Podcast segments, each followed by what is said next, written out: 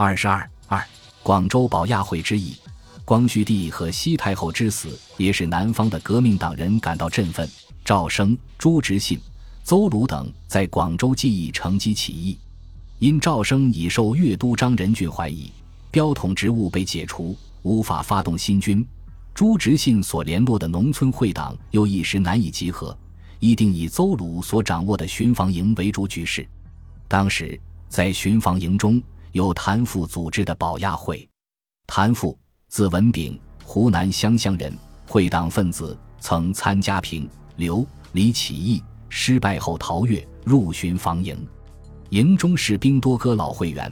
谭父仿照唐才常赋邮票办法，散发保亚会票以资联络，规定散票五十张作为排长，月薪四十两；散票一百五十张作为队官，月薪八十两。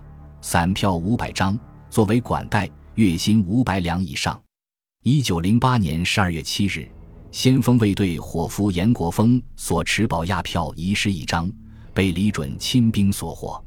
严讯后知为谭父所发，连夜派兵捕拿，结果同知葛谦被捕，谭父由后门逃出，立即至清源向总机关报告，邹鲁因之脱险。葛谦被捕后。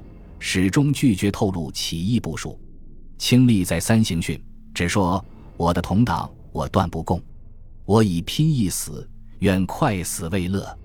李准见他年轻，想诱引他，问道：“生汝何以自处？”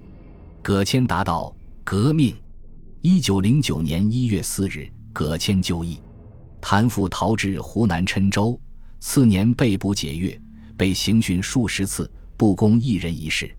在一九一零年新军起义前夕被害。